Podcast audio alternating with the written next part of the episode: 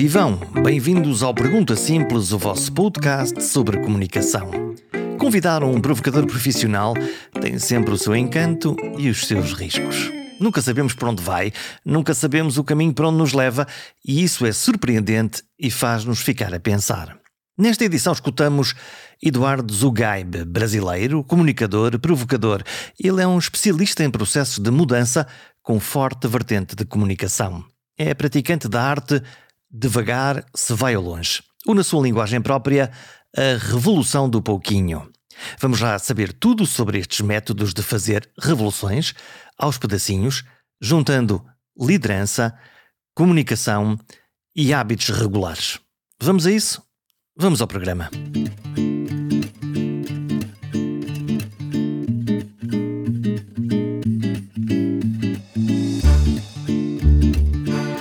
Já ouviram a expressão partir o elefante às postas? Sim, quando o problema é demasiado grande ou o objetivo demasiado longínquo, então sim, partir o elefante aos pedaços ajuda na sua digestão e assusta menos. As organizações têm este problema todos os dias para resolver e as grandes organizações têm este problema numa escala ainda maior. Cada um de nós tem o seu próprio jardim zoológico de questões para resolver. Eduardo Zugaib tentou ajudar-nos a resolver a grande embrulhada da complexidade em que nos metemos. Não só o tamanho dos problemas, mas também o conflito de personalidades, de agendas diversas na sociedade, nas organizações e até nas famílias. Ele propõe-se criar rotinas, os tais pouquinhos, para criar dinâmicas positivas e simples com resultados sustentados. Só que não chega. É preciso que haja um propósito firme, que haja um alinhamento e principalmente que haja empatia. Tudo baseado numa forma de comunicar que ele batiza como 5.0. E é este o verdadeiro segredo do Eduardo, a comunicação empática, que se centra no outro e não no seu umbigo. O que nos leva ao seu principal mantra: a excelência é um hábito. E dá para falar disso e praticar muito. Não tem a ver com processos, tem mais a ver com o propósito, com a simplicidade e com a repetição. A explicação para isso é algo chamado regularidade, né? Regularidade, sustentabilidade. E Jorge, digo para vocês aí, para todos que estão nos acompanhando, é, isso não é o Eduardo que inventou um, uma pessoa um pouco mais antiga que nós aí, um tal de Aristóteles, vocês já devem ter ouvido falar, ele já falava disso há mais de dois mil anos. E, e tem até uma frase atribuída a ele, nós não sabemos até onde isso se distorceu ao longo do tempo, mas que há um pensamento é, relacionado a Aristóteles que atribui a vida virtuosa, como se falava naquela época, uma vida de excelência, aquela vida sustentada nos pequenos hábitos, nas pequenas atitudes, nas pequenas virtudes, é, numa vida que tinha uma regularidade de valores. Então, é, essa frase que se diz é mais ou menos assim, né? A excelência não é um ato, é um hábito. Então, eu acredito muito nisso, até mesmo por processos pessoais de transformação, de mudança, de obtenção de, de projetos, de construção de resultados, como também a observância que eu venho, é, que eu venho é, construindo aí junto às organizações que eu tenho tido a oportunidade de treinar, de participar aí do desenvolvimento das suas lideranças. Porque muitas vezes, Jorge, há um imperativo de um sucesso imediato, construído a, em um evento, construído assim em um evento, né? Então, e aí outra coisa que eu trabalho muito forte dentro da revolução do pouquinho, que é o nome que acaba sendo o, o nome que batiza esse processo que você citou, é, acaba sendo ali justamente a capacidade da gente perceber quais são as pequenas atitudes que nos ajudam a tornar, no caso de uma organização, aqueles valores, aquelas práticas, aquilo que ela entende por cultura organizacional, em uma realidade percebida, né? Porque não adianta eu ter os meus, meus valores estarem é, impressos num folheto, no meu site, né, em algum lugar, e isso não ser percebido na forma de comportamento, principalmente pelas lideranças que são ali, que é ali o grupo que vai acabar é, inspirando todo o restante da organização. Porque senão aquilo que está escrito nesses folhetos que estão nos cartazes, que é nós somos assim, nós somos brilhantes, nós somos extraordinários, nós fazemos A, B e C, não passam no fundo de uma propaganda, de uma retórica que não é vivida no dia a dia e, portanto, acaba por não acontecer. Exato, Jorge. E eu, eu entro exatamente nessa ferida dentro das organizações. É exatamente nessa ferida que eu coloco o dedo, porque é, e, e, o que é curioso, eu até brinco, né? Eu venho da comunicação, trabalhei muito tempo em agência de propaganda, né? Eu sou redator publicitário na essência, sou, enfim, o lado escritor, de certa forma, foi estimulado em quase 18 anos aí de, de trabalho em agências, departamentos de marketing, produtoras de conteúdo, de vídeo. E assim, uma coisa que a gente percebe é que ainda existem organizações que, quando vão discutir propósito e valores, contratam uma agência para definir isso, definir o texto disso. Não é construído dentro da empresa. Ou seja, ele compra um produto que alguém vai criar e que de repente vai usar palavras da moda, vai usar, enfim, usar aqueles modismos corporativos para tentar criar né, uma categoria de valores aí que seja é, que esteja relacionado ao que a, a, empresa tem de aspiracional. E aí começa o grande o, o, o grande vale, né, o grande gap que existe entre o que nós desejamos ser e o que nós somos de verdade. Então isso, isso é uma mentira, porque no fundo nós estamos a criar uma ilusão daquilo que nós gostávamos de ser, vamos encher-nos dessas palavras, não é uma coisa que nos saia do coração, que não saia daquilo que nós Exato. acreditamos mesmo, mas é alguém da propaganda que inventou estas frases bonitas e depois eu quero imaginar que um líder, para convencer a sua tribo, as suas tropas a fazerem aquilo, a convencer a fazer aquilo que elas não sentem, hum, temos um problema, não é? Temos um problema, porque não é algo legítimo. Né? Agora, ao mesmo tempo, né,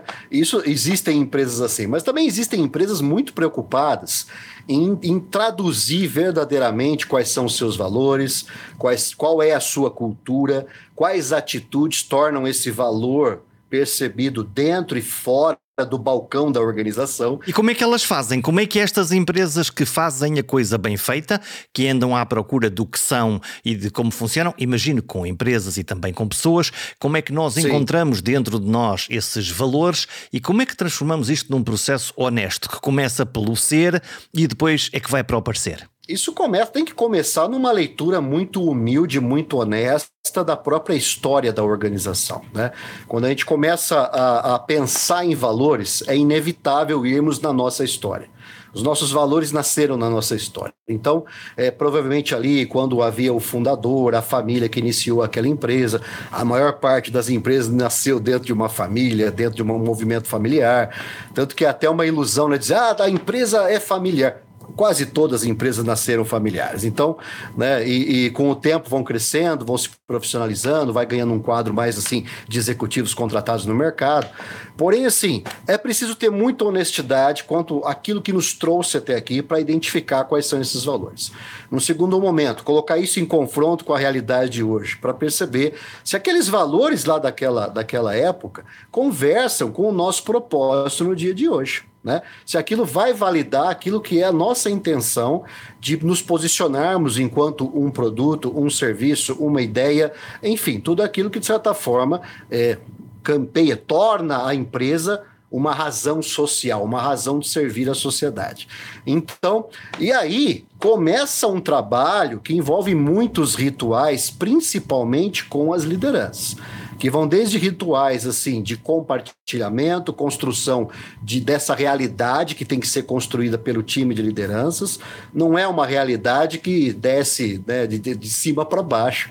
Ela pode ser inspirada de cima para baixo mas há de se ter um monitoramento, principalmente da alta liderança, com aquela liderança intermediária, que é onde muitas vezes tudo aquilo que é aspiracional ou que é desejado acaba se esvaindo, acaba, enfim, encontrando diversos filtros que variam conforme o interesse dessas pessoas dentro da organização e que não necessariamente estão alinhados com o interesse da alta gestão. Pode haver na liderança ou nas lideranças das empresas, eh, nesse dedo que põe na ferida, pode haver interesses diferentes, eh, agendas diferentes que eh, estão a combater uma contra a outra e que depois não encontram esse alinhamento?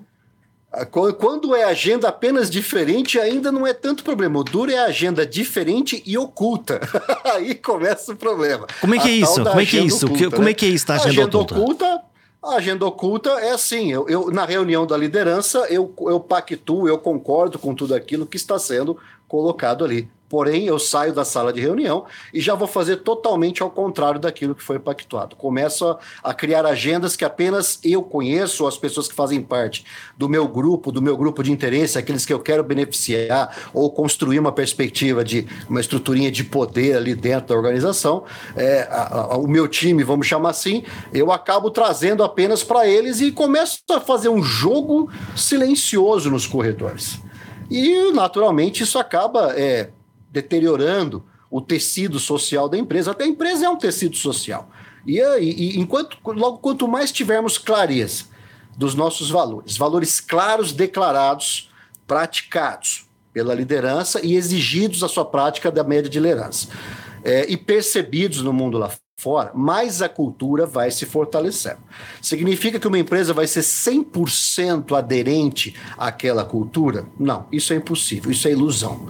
Mas se trabalha para construir o um máximo de pessoas que tenham, primeiro, um alinhamento natural com aqueles valores da organização, que se percebam nos seus próprios valores pessoais é, em congruência com os valores da organização. E aí e quem não tem, de repente, essa congruência, trabalha-se para é, ampliar o campo de visão e perceber como ela pode contribuir dentro daquela estrutura. Há, uma, há uma, uma, algo que, que, de que eu já ouvi falar e que é muito interessante, que é este confronto entre a liderança tóxica e do, no outro polo a, liderança empática.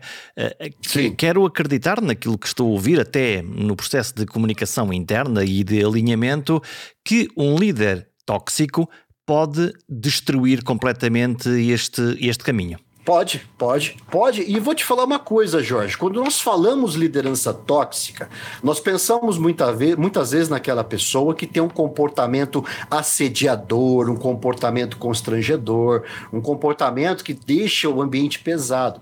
Mas não necessariamente. Uma liderança pode ser extremamente afável com os seus colaboradores, porém tem um nível de permissividade com aquilo que está indo contra as práticas, os rituais e aquilo que é desejado pela organização, e literalmente essa permissividade vai corrompendo também toda a base. Então, e não dá um feedback, não dá um retorno para a pessoa, não retroalimenta a pessoa de informação para poder corrigir processos ou desvios de condutas ou situações que são conscientes ou não desse, desse desvio de conduta, né? Porque há de se dar oportunidade para que as pessoas possam se corrigir e atender ao chamado que a organização como um todo tem.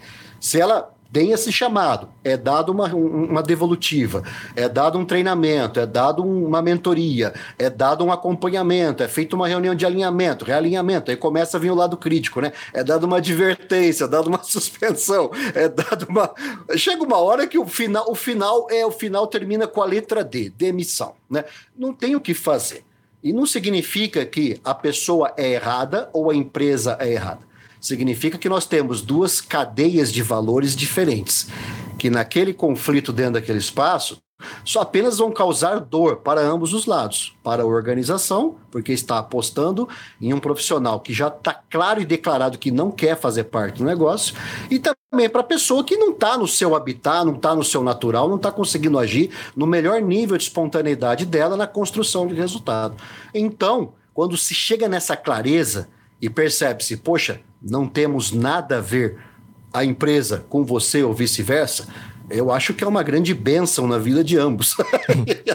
Nós temos, estamos, aqui, estamos aqui uh, o, o, líder tóxico por um lado, por outro lado, uh, o líder uh, empático. Já percebi, essa toxicidade pode ser por ação, no fundo, pode quase ser. esmagando os outros, pode. ou pode ser por omissão. Por do omissão. outro lado, o líder empático é aquele que tem um ego um pouco mais pequeno, mais contido, que pensa mais no todo do que em si próprio. Eh, para, alguém que trabalha, que trabalhou muito com, com líderes de topo, eh, como é que é isso? Como é que, como é que os ensina a dominar esse ego e a tornar-se, no fundo, mais, mais pelos outros, mais pelo grupo e menos pelo seu interesse de carreira eu, e de sucesso? Eu, eu, eu, tenho um jeitinho um tanto quanto peculiar, né? um tanto quanto assim só meu de conversar com lideranças. Então, quando eu inicio um programa de liderança, tem alguns para iniciar em breve aí com grandes organizações de, aqui do, do Brasil, é, eu, uma das coisas que eu falo inicialmente é o seguinte para a liderança: e aí, você já caiu? Em algum momento você já caiu do, sua, do, do, seu, do seu lugar de líder? Ah, não caí porque eu não, eu sou invulnerável então, deixa eu te contar uma coisa, senhor líder. Se você não caiu ainda, você vai cair. É apenas uma questão de tempo e de oportunidade. Você vai cair. E aí, quando você cair, quem estará lá para te apoiar? Quem estará lá para te reerguer? Se você perceber que a sua queda está uma queda livre, ninguém da organização, ninguém da sua equipe, então significa que você está gerindo as pessoas pelo seu próprio ego, apenas para agradar o seu prazer de mandar e desmandar nas pessoas. Porém, isso não está sendo, ou, ou então você pode, você pode até estar construindo algum resultado. Mas a que custo? Que custo sustentável esse resultado está sendo construído? Quantos cadáveres existem pelos corredores da organização para que se consiga, com cada vez mais esforço, mais trabalho, manter aquele resultado?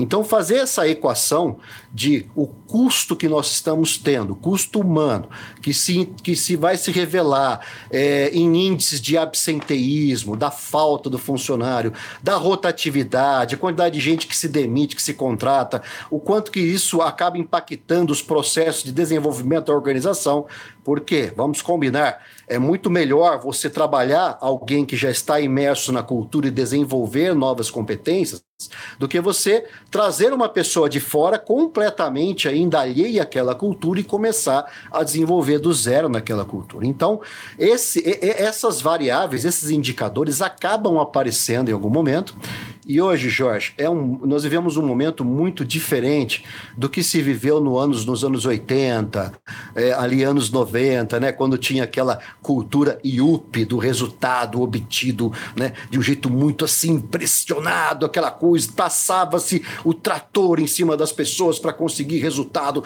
coração na gaveta não quero saber de gente humana que somos todos máquinas, apenas máquinas movidas a resultado. Hoje o mundo está diferente. Hoje qualquer funcionário que enfrenta uma situação de assédio, ele tem uma arminha junto com ele aqui que resolve muito fácil, né? Que cria muitas vezes aquilo que não se conseguia é, criar para poder é, levar a cabo uma denúncia sobre assédio moral, sobre assédio sexual, sobre todos os tipos de assédio que existem dentro da organização. Então, e olhando para o lado bom deste, deste jogo, que é uh, esse líder empático, e seguramente já, já trabalhaste com, com, com líderes que têm essas características por natureza ou que desenvolveram ao longo do tempo, como é que são eles? Como é que são, como é que, como é que, o, que é que eles têm de fascinante? Qual é o segredo? o que ele tem de diferente é que ele se preocupa com as pessoas além do crachá, além do número de registro. Então, ele se aproxima. E outra, ele não se aproxima apenas e isso é uma tentação de muitas lideranças. Se aproxima e constrói uma zona de contato, uma zona de conversa ou um ambiente de confiança apenas com as pessoas com as quais ele tem afinidade natural. Vamos combinar, é muito mais fácil amar quem os ama. Vamos combinar, né? Agora, amar, entender, compreender, ouvir, Jorge. Acho que a principal competência de uma liderança, muito mais do que falar, é ouvir, interpretar, entender, trazer a alma e os desejos, as motivações das pessoas que são singulares na essência para um terreno comum onde possa se combinar aqueles desejos, necessidades e motivações com os objetivos que a organização tem em relação àquela função que ela exerce. Então, é, essa pessoa, ela mais ouve do que fala ela ouve, ela ouve, ela investiga, ela abre espaço para que haja opinião. Ela não quer ter uma opinião linear dentro do setor que ela lidera. Ela quer ouvir outras opiniões. Ela constrói a inteligência do grupo, a inteligência que vai ajudar ela mesma a tomar melhores decisões a partir da diversidade presente no grupo. Ao passo que o líder que não é empático, o que, que ele faz? Ele vai liderar apenas para aqueles que lhe agradam, aqueles que simplesmente ou bajulam ou então tentam é, se modelar e serem mini, é, algumas cópias, algumas, algumas xerox né, da, do, da liderança em termos de comportamento. Então, quando se constrói esse terreno, é um terreno mais complexo? Claro que é, mas a questão é: o mundo lá fora é um mundo cada vez mais complexo. O mundo é pontuado por diversidade e complexidade dos mais diferentes matizes e gêneros. E a gente precisa ter uma equipe que esteja preparada para lidar com essa diversidade e toda essa construção de complexidade que a tecnologia nos traz, que os movimentos econômicos nos, trai, nos trazem, que a experiência do cliente cada vez mais desejosa de novidades nos trazem também a todo instante. Então, quanto mais diversidade houver numa equipe e o líder conseguir, através de uma gestão empática, perceber cada pessoa que está ali, ouvir, se aproximar, permitir espaço criativo para o erro, permitir transformar erros em processos de aprendizado. É óbvio, um erro, quando é novo, precisa se transformar em aprendizado. Agora, se há uma insistência, uma recorrência no erro, ele precisa ativar o lado gestor dele, gestor de resultados, e tentar minimizar aquilo com processos, com conversas, com alinhamentos, realinhamentos e o que for necessário para fazer com que esse erro se torne algo do passado na empresa. Então, o líder empático ele consegue fazer essa geleia, consegue mexer nesse caldeirão de forma que a equipe floresça, cada qual na sua singularidade, compondo algo maior para poder atender a complexidade do mundo lá fora. Estão a gostar do Pergunta Simples? Estão a gostar deste episódio? Sabia que um gesto seu me pode ajudar a encontrar e convencer novos e bons comunicadores para gravar um programa? Que gesto é esse? Subscrever. Na página perguntasimples.com tem lá toda a informação de como pode subscrever.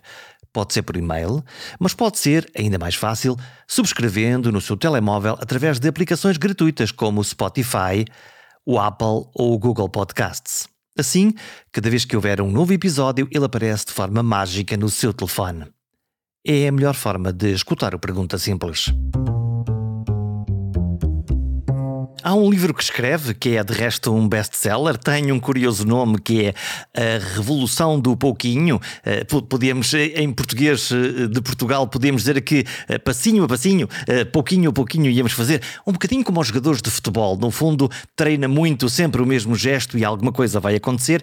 Tem dezenas de dicas lá sobre como é que nós podemos fazer essa revolução pouco a pouco e eu escolhi algumas que me interessa ouvir a opinião. Por exemplo, um pouquinho mais de adaptabilidade. Quer dizer que se nós conseguimos aqui encolher aqui um bocadinho a barriga, encolher para a esquerda, aqui para, para a direita, que nos conseguimos ajustar, é justamente o que estamos a falar? É disso ou é outra coisa? Sim, a adaptabilidade, bom, nós somos seres adaptáveis, porque senão não estaríamos nem aqui conversando online entre dois continentes.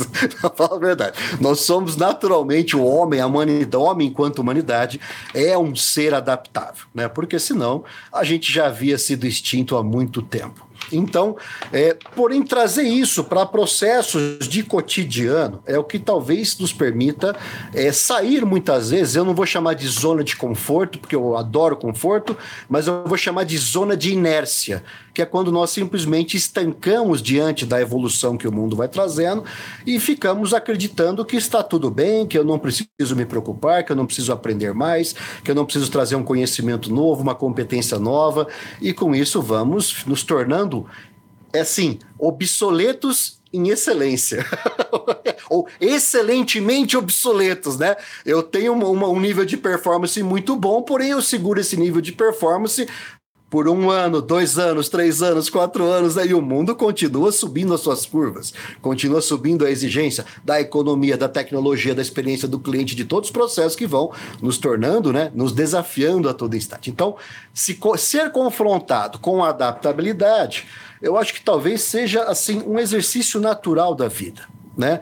E quando a gente consegue enxergar isso de um jeito que nos possibilita, por exemplo, sobreviver a uma pandemia, né, com todas as limitações que nós que somos é, contemporâneos a esse problema que ainda está aí, né, no, tá, tá num passado muito recente, né, ainda tem um pouquinho aí de, de, de, de cheiro de pandemia por ainda, compreender-se dentro desse processo e principalmente desse processo de adaptabilidade que também envolve muita resiliência, conseguir superar aquele desafio ao ponto de crescer com o desafio, eu acho que aí nós chegamos no ponto da adaptabilidade. E autoconhecimento nessa hora é o que te permite caminhar aquele pouquinho do dia que você precisa para aquele dia para se tornar uma pessoa diferente, já um pouco mais adaptada no dia seguinte. Falou desta questão da zona de conforto. Uh, ouvimos sempre os gurus dizer: sai da tua zona de conforto, vai, vai-te embora, arrisca tudo.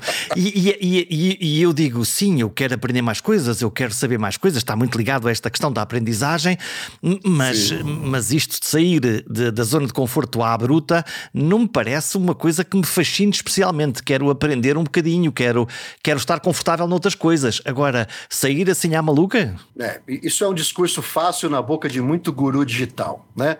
Muitos gurus digitais têm esse discurso fácil, esse imperativo, vamos chamar assim, um imperativo instagramico de sucesso, né?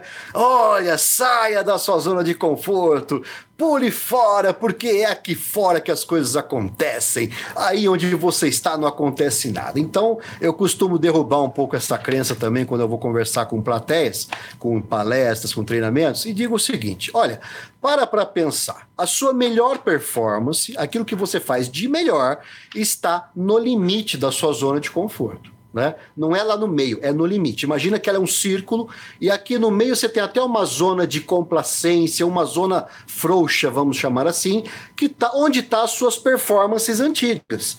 Aquilo que hoje você sabe como é que faz, mas não faz mais sentido fazer daquele jeito. Só que a sua alta performance, aquilo que você faz de melhor, está aqui no limite.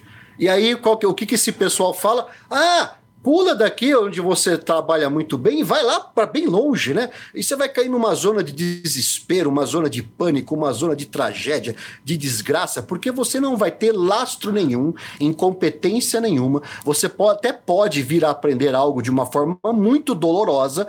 E olha, Jorge, eu não sei você, eu não sei quem nos acompanha, mas eu trabalho muito para ter conforto. eu não quero largar a mão do meu conforto.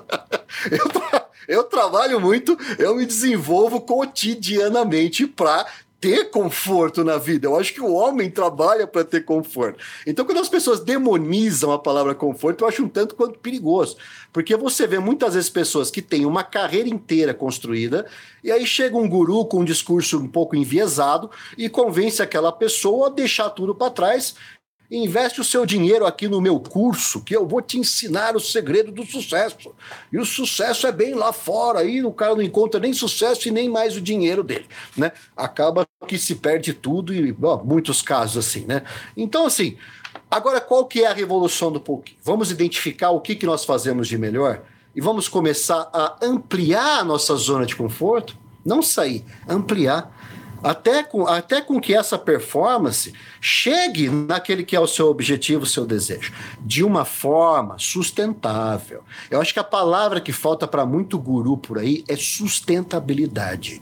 E ninguém se perpetua nessa vida sem sustentabilidade. Muita gente tem aquele discurso do foguete não dá ré. No Brasil fala-se muito, né? Foguete não dá ré.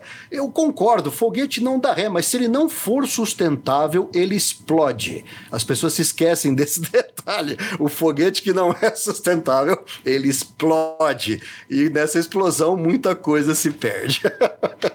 Olha, tu és alguém com, com um grande sentido de humor, com muita leveza. O humor é uma das coisas que, que tu abordas também. Eh, aqui em Portugal diz-se uma coisa que é muito riso, pouco siso. Entenda-se, se te rires muito é porque não és muito sério, não é para levar muito a sério.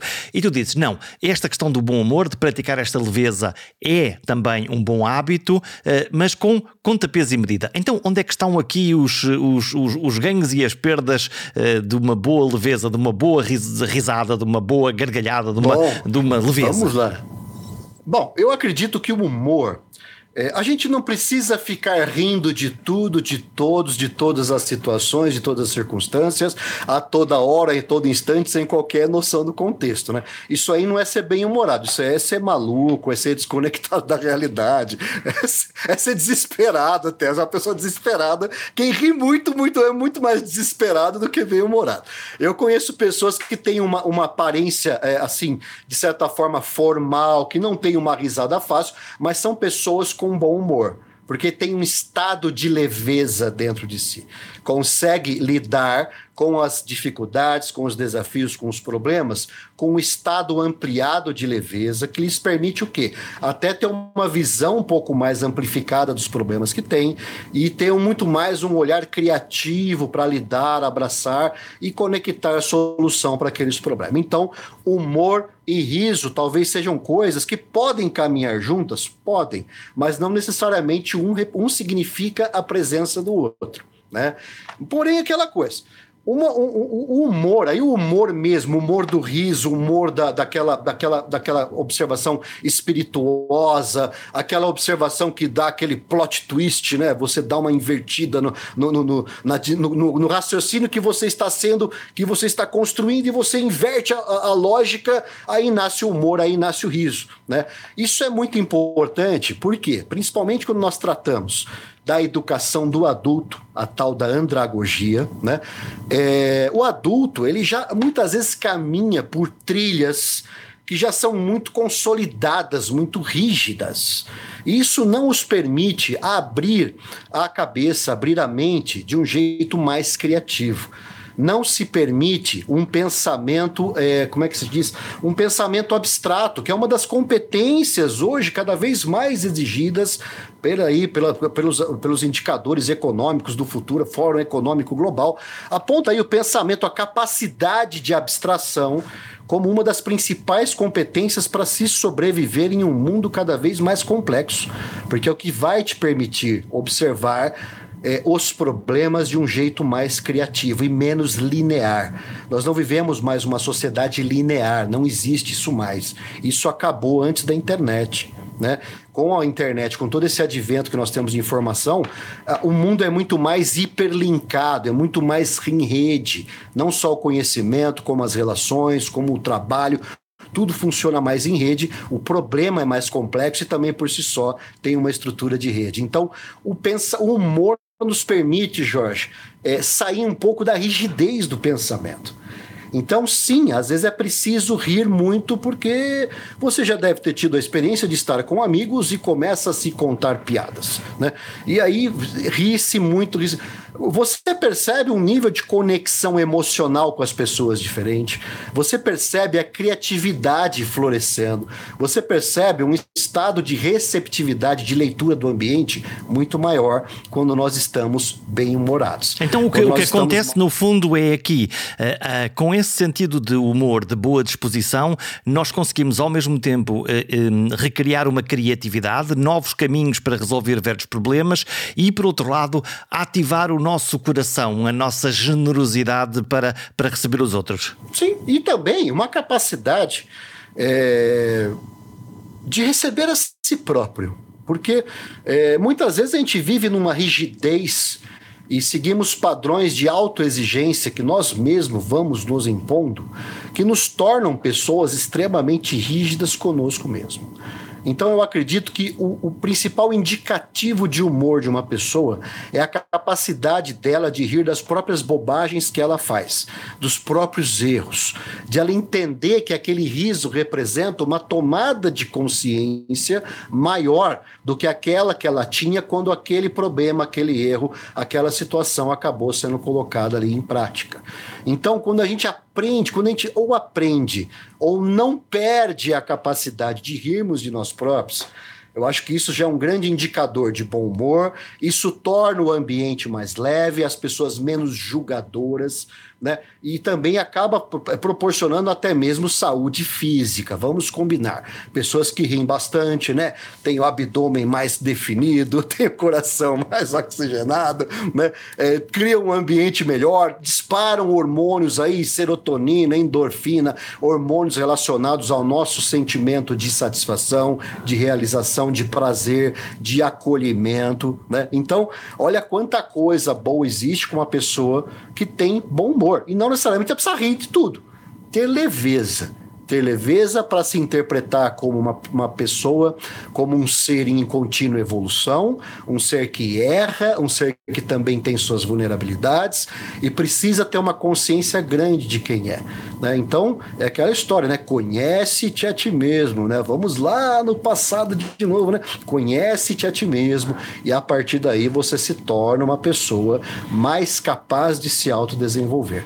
Porque é, você tentar desenvolver uma pessoa que sequer conhece a si própria pode ser perigoso, Jorge. Pode ser perigoso. Nessa leveza uh, que uh, às vezes não existe porque essa, no fundo, essa autoexigência em relação a nós próprios, e estou a pensar nas pessoas de alta performance, podem ser jogadores de futebol, podem ser líderes de topo, fazem com que haja um auto-julgamento muito forte e, e, quase uma, uma incapacidade de se perdoar. Uh, um, li que, que uma, uma das coisas de que fala, que fala muito tem a ver com a ressignificação. No fundo, o que é que isto significa? Logo, é, é quase um chibatar-me a mim próprio, culpar-me das coisas.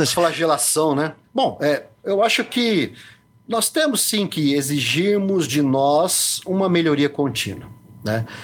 Agora, quando isso se torna um processo de tortura, um processo de autoflagelação, ou um processo de não aceitação eu acredito que a gente começa a incorrer por caminhos perigosos, né? Por caminhos assim, onde em algum momento nós vamos recair sobre aquilo que de uns anos para cá vem sendo falado de um jeito muito forte, que é a tal da síndrome do impostor até, né? Fala-se muito da síndrome do impostor, né? É, tudo, tudo relacionado à saúde mental, como nós nos percebemos, que resultados nós vamos criando e como que a gente consegue validar isso lá fora. Então, é importante ter uma autopercepção, sim, mas não deixe de ter também a coleta de percepções de pessoas que você impacta com o seu trabalho. A coleta de pessoas que trabalham com você e observam pontos que para você podem se tornar pontos cegos. Então, é, é, muito comum, às vezes, em pesquisas assim, autoavaliações, né, de uma pessoa, ela fazer uma autoavaliação dela no desempenho do trabalho, ela se atribuir uma nota inferior à nota que outras pessoas que deveriam julgá-la porque não tem compromisso nenhum com aquilo, atribuem a ela na média. Em avaliações 360 graus acontece muito isso. Então mostra uma rigidez que pode estar tá acontecendo o quê? Impedindo processos criativos é, com, a, com, o desejo de não errar nunca, nós matamos a nossa criatividade. A criatividade implica em erro. Né? Não sei se as pessoas explicaram isso nesses cursos milagrosos que tem por aí, mas a criatividade pura implica em erro. Erro, acerto, erro, correção, erro, teste, erro, prototipagem, erro, é, bota para o projeto para andar, ah, corrige mais um pouco, aperfeiçoa, daqui a pouco tá tudo errado, e bota para desenvolver. Ou seja, há de se ter uma relação com o erro, que não é aquela relação traumática que nós aprendemos, nossa geração principalmente aprendeu, lá quando fomos, fomos educados anos 80, 90, né, aquela, né, que era, não, não se podia errar e só havia uma resposta certa. Olha o perigo disso, olha o perigo disso. Né? Só uma resposta certa e não pode errar. Nossa? Então você cria, você mata a diversidade, você mata o olhar múltiplo, você mata a capacidade humana de se adaptar quando você estabelece que existe apenas uma resposta certa. E as pessoas que embarcam nessa tendem a ficar nesse comportamento do julgamento. Né? Enquanto ela não atingir aquela resposta certa, que ela nem sabe se é a dela, pode ser de outra pessoa, ela vai tender a sofrer bastante na vida, nas relações, né? A vida é permeada de relações no trabalho, em casa, com amigos, na sociedade, relações sociais.